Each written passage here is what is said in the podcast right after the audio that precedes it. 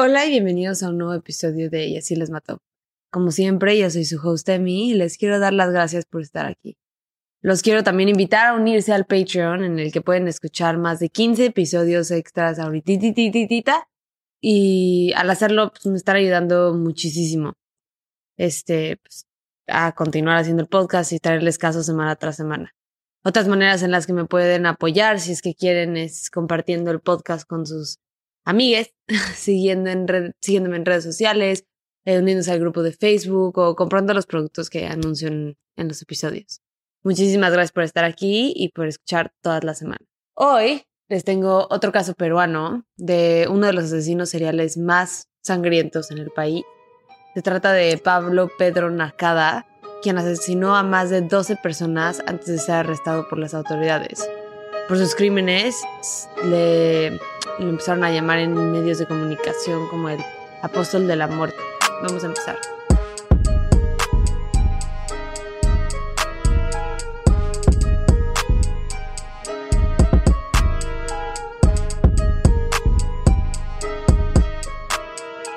Nakada nació en el, el, 28 de febrero de 1973 en Lima, Perú. Tiene una mamá con bipolaridad, un papá alcohólico y era uno de varios hermanos y hermanas. Sufría abuso por casi todos los miembros de su familia, a veces por los cambios de humor intensos de su mamá, le tocaban golpizas de su parte. Su papá era violento, especialmente cuando tomaba mucho, y sufrió mucho bullying por parte de sus hermanos y hermanas. Y seguramente ellos también fueron violentados por miembros de su familia, ya sea su papá, su mamá. yo creo que había mucho abuso en ese hogar. Pero Pedro Pablo recuerda haber tenido una familia que nunca lo protegió y que no lo trataba con amor. De ellos llegó a decir, es mala, mi familia es mala, mis padres siempre peleaban, se insultaban mucho, mi papá le pegaba mucho a mi mamá, yo me escapaba de la casa, pero volvía por no tener dónde comer. Mi hermana me violó, ella era mayor, mi hermano me obligó a tener sexo oral, yo tenía seis años. Hay gente que no me cree, yo no, lo, yo no olvido lo que viví. Este abuso sexual obviamente se repitió y, pues, vino acompañado de mucho abuso mental y emocional. A veces lo forzaban a vestirse de niña y así salir a la calle e ir a la escuela. En una ocasión le contó a los detectives que sus hermanos lo culparon de haber matado a su perra embarazada. Él lo negó y jura hasta la fecha que había sido un error, pero a sus hermanos no les importó y lo violaron como forma de castigo.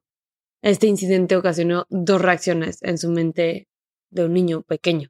Uno fue que a partir de este incidente creció tanta violencia y enojo en él que sí empezó a torturar y matar animales. Se volvió homofóbico, probablemente debido a que su hermano fue el abusador en esta ocasión. Eventualmente, esto, o sea, la homofobia, se volvería parte de sus odios más fuertes y una característica que usaba para justificar el asesinato de varias personas. A los 17 años, en 1990, ingresó al ejército peruano y fue a... Fue, un lugar que le dio mucho sentido de vivir, en el que aspiraba a aprender cómo convertirse en un asesino, pero yo creo que más que nada quería el ejército para tener una licencia para matar a gente mala. ¿eh? Es decir, o sea, estoy citando porque él decía exterminar a los enemigos de Dios. Y fue por estas mismas ideas locas que fue expulsado, porque unos psiquiatras militares le escucharon hablando de su conexión con Dios y que según él hablaba con él y escuchaba su voz, cosa que obviamente pues, los alarmó y pues, reportaron y lo expulsaron. Yo creo que obviamente esto fue un buen paso, no creo que debería haber gente que no tenga estabilidad o salud mental en el ejército manipulando armamento y adquiriendo entrenamiento para pelear hasta matar a gente. Pero yo creo que en un mundo perfecto o aún más correcto hubiera sido que le ofrecieran la ayuda o terapia o acompañamiento psicológico que claramente necesitaba. ¿Quién sabe qué hubiera pasado si le hubieran ofrecido pues, esa ayuda?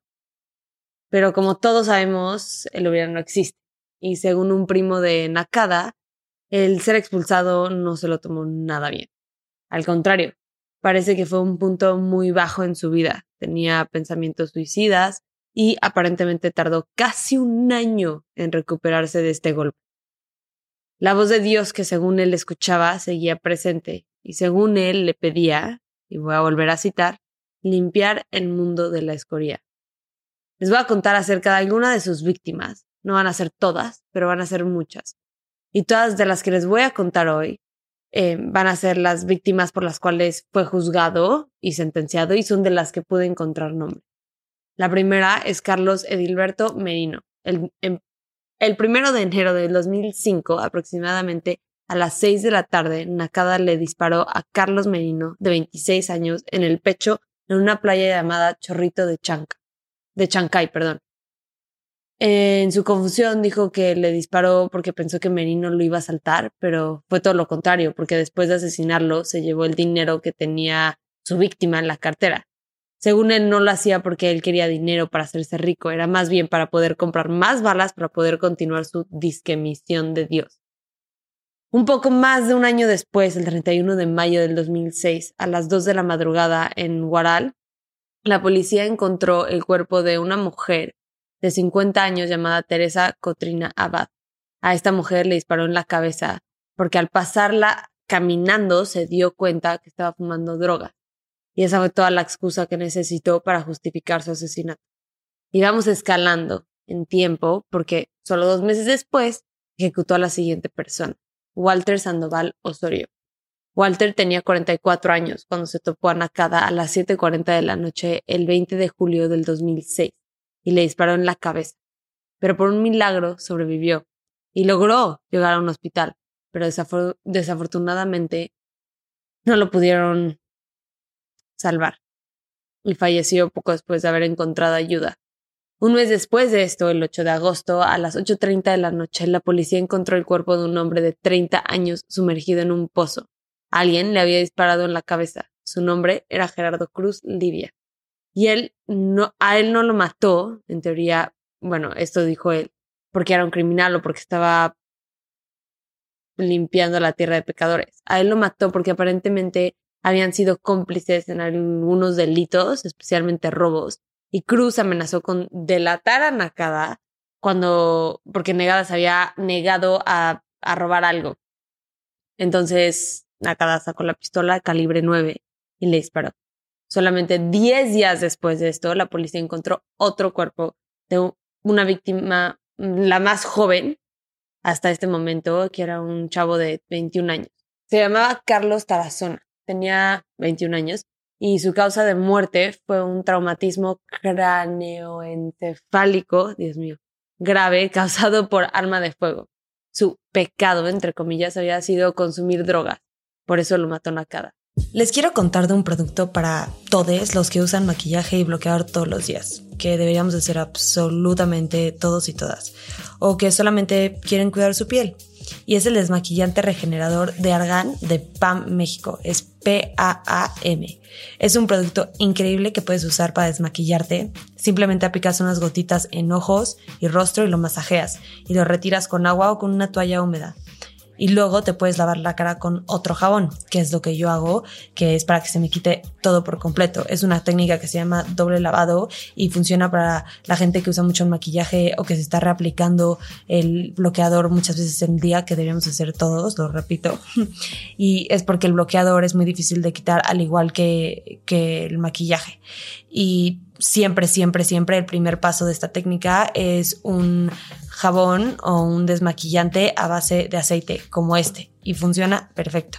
Y además lo puedes usar como un suero hidratante después que ayuda a nutrir y fortalecer tus pestañas, es rico en vitamina E, es un antioxidante natural que eso ayuda muchísimo con los efectos del envejecimiento y además limpia a profundidad tus poros. Y ahorita lo pueden conseguir con un 10% de descuento cuando usas nuestro código que es YALM10. Es Y-A-L-M 10. Así que no se lo pierdan, les va a encantar. Es para todo tipo de piel y díganme si les gustó. El siguiente asesinato que les voy a contar es el único del que ha demostrado arrepentimiento, porque se trata de una niña de 15 años. El 19 de agosto, eh, más o menos a las 8 de la noche, fue a buscar a gente fumando marihuana en Santa Rosa. Aparentemente él creía que ahí iba a encontrar a mucha gente consumiendo drogas y que podían ser sus víctimas. Pero le disparó a la única persona que vio caminando hacia él, y esa fue María Tolentino. Le disparó dos veces y cuando Nakada se acercó para ver a su víctima, se dio cuenta de que solamente era un adolescente y se arrepintió de haberla matado porque era menor de edad. Pero este arrepentimiento no hizo nada para disuadirlo de seguir matando, aunque por lo menos tardó unos meses en volver a atacar. Y fue hasta noviembre cuando le disparó a Hugo Vilches, porque sospechaba que este hombre le tiraba la onda a su novia del momento. Son excusas, todos, todas no son nada más que excusas, o sea, no son nada porque, o sea, no creo que sepa realmente por qué está matando, solamente tiene que justificar los asesinatos, siempre. Después de ese asesinato, volvió a escalar su comportamiento porque solamente tardó cuatro días en volver a matar. Y esta vez no fue solo una víctima, mató a tres personas. La primera era un taxista, se llamaba Luis Enrique Morán. Las otras dos personas eran los pasajeros, Pedro Carrera y Enoch Félix. Pedro dijo que los mató, o sea, dijo que los mató porque los tres eran asaltantes y usaban el taxi para cometer sus crímenes. Después de matarlos, se robó el taxi. Obviamente este hombre es un hipócrita y es cero congruente con sus disque filosofías y sus acciones. Y luego a Wildar Muñoz, un cosmetólogo de 42 años al que mató por homofóbico el 19 de noviembre, al dispararle tres veces en la nuca. Este, también de él se robó 441 dólares. Y luego se fue a su siguiente víctima. Lo mató por robarse su moto. Era Neil Carmel Carmeleón. Y su asesinato fue el 10 de noviembre. A su cuerpo lo encontraron a unos 200 metros de donde le disparó. O sea, intentó esconder el cuerpo un poco. Que esto no lo vemos mucho en sus víctimas. Normalmente solo las mataba y se iba. Como que no tenía muchas preocupaciones. Y yo creo que es muy fácil ver cómo Obviamente no es un asesino organizado, no planea sus crímenes, no hace mucho para esconder evidencia, para esconder los cuerpos, o sea, no es alguien que le está metiendo mucho tiempo a la planeación. Más bien es un hombre que claramente este, tiene un comportamiento bastante volátil y obviamente tiene graves problemas de salud mental que no han sido tratados. Luego mató a una pareja de hombres llamados Nazario Tamariz y Didier Zapata. Y su justificación fue la siguiente. Maté a los profesores Nazario Tamariz Pérez y Didier Zapata Dulanto. Ellos caminaban por el borde de un canal de regadío agarrados de la mano. Se hacían cariños como una pareja de enamorados. Y como yo soy el purificador de la tierra, no, no quedó otra opción que asesinarlos porque los homosexuales solo hacen daño a la sociedad. obviamente esto lo usaba nada más de excusa. Creo que como ya se pudieron dar cuenta, solamente quería hacer daño. Si tenía una excusa para hacerlo, pues mejor. Pero ha matado a gente por consumir drogas, por su preferencia sexual, simplemente por caminar en una calle o por tener una moto. Realmente lo que querían acá era matar. A lo que quiero llegar es que yo no creo que sus ideales o convicciones hayan sido tan fuertes. Yo creo que se dice tener un tipo de código que Dios se supone le dio a seguir y así se justifica y claramente no es verdad, solo es una pantalla con la cual se escuda. El 24 de diciembre, Navidad del 2006, mató a otros dos hombres, pero esta vez dijo que los estaba liberando de sufrimiento porque eran alcohólicos. Les digo, o sea, solamente busque excusas, si las hay, qué bueno, pero si no, también las va a encontrar.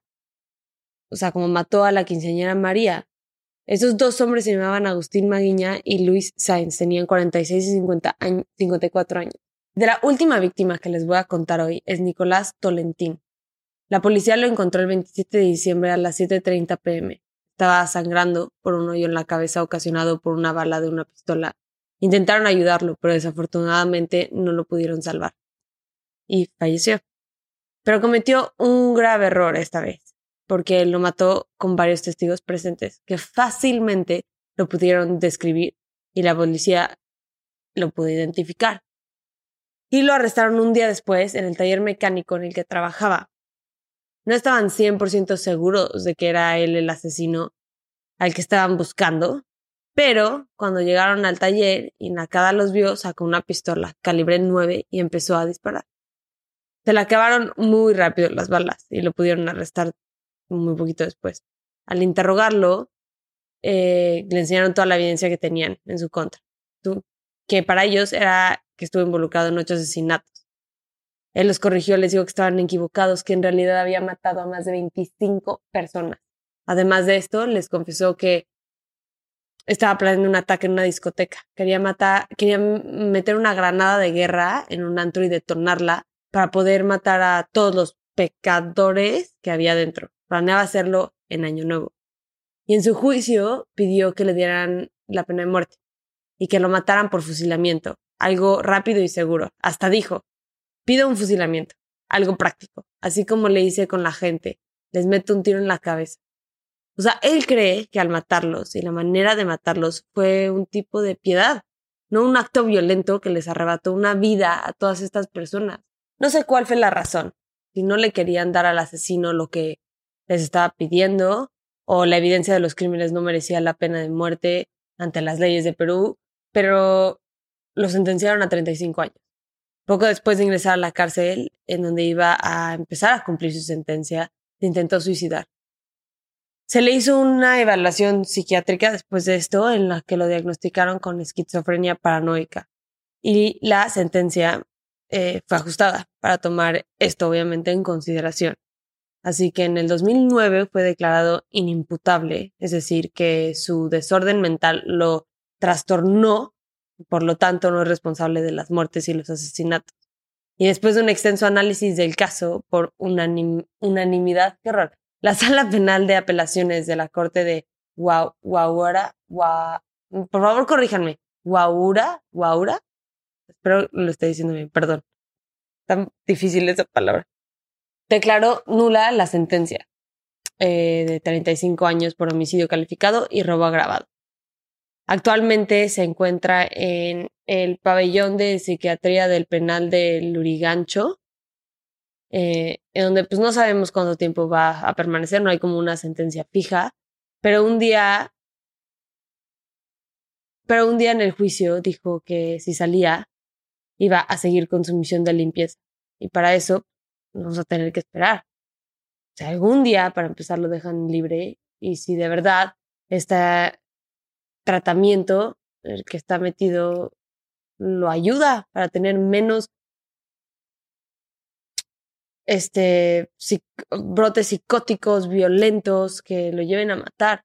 Y obviamente, o sea, no es como si tener esquizofrenia es una enfermedad que es una condena de vida. O sea, no, no es que no se pueda mejorar. Claro que se puede mejorar. muchísima gente con esquizofrenia que tiene vidas normales, que tiene negocios, que se casa, que, o sea, es, es cosa de tratarlo. Y por eso yo creo que siempre hablo mucho de la importancia de la salud mental, porque yo creo que si sabemos qué podemos hacer al respecto, podemos evitar muchas de estas cosas. No estoy diciendo que no sea su culpa, no estoy diciendo que no tenga responsabilidad. Yo creo, siempre hablo mucho de las reglas sociales que tenemos que seguir y aunque tú no tengas empatía por otros seres humanos, sabes que matar está mal. Aunque tú no lo sientas, lo sabes, porque son las reglas sociales que nos enseñaron desde chiquitos.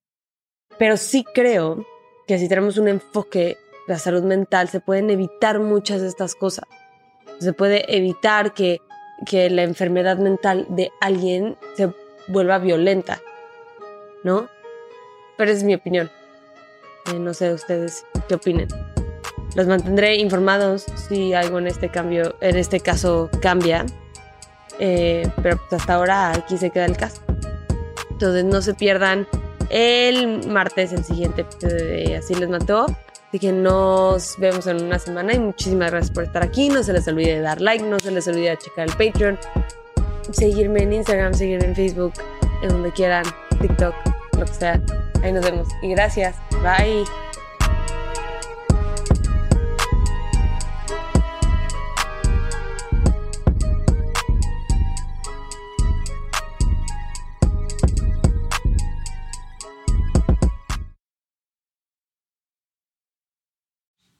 Acuérdense que nos pueden encontrar en redes. Nuestro Instagram es YALM Podcast, nuestro Twitter es YALM Pod y nuestra nueva página de Facebook es YALM Podcast, en donde se encuentra el grupo Investigadores YALM.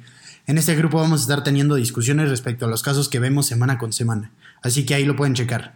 Gracias, bye.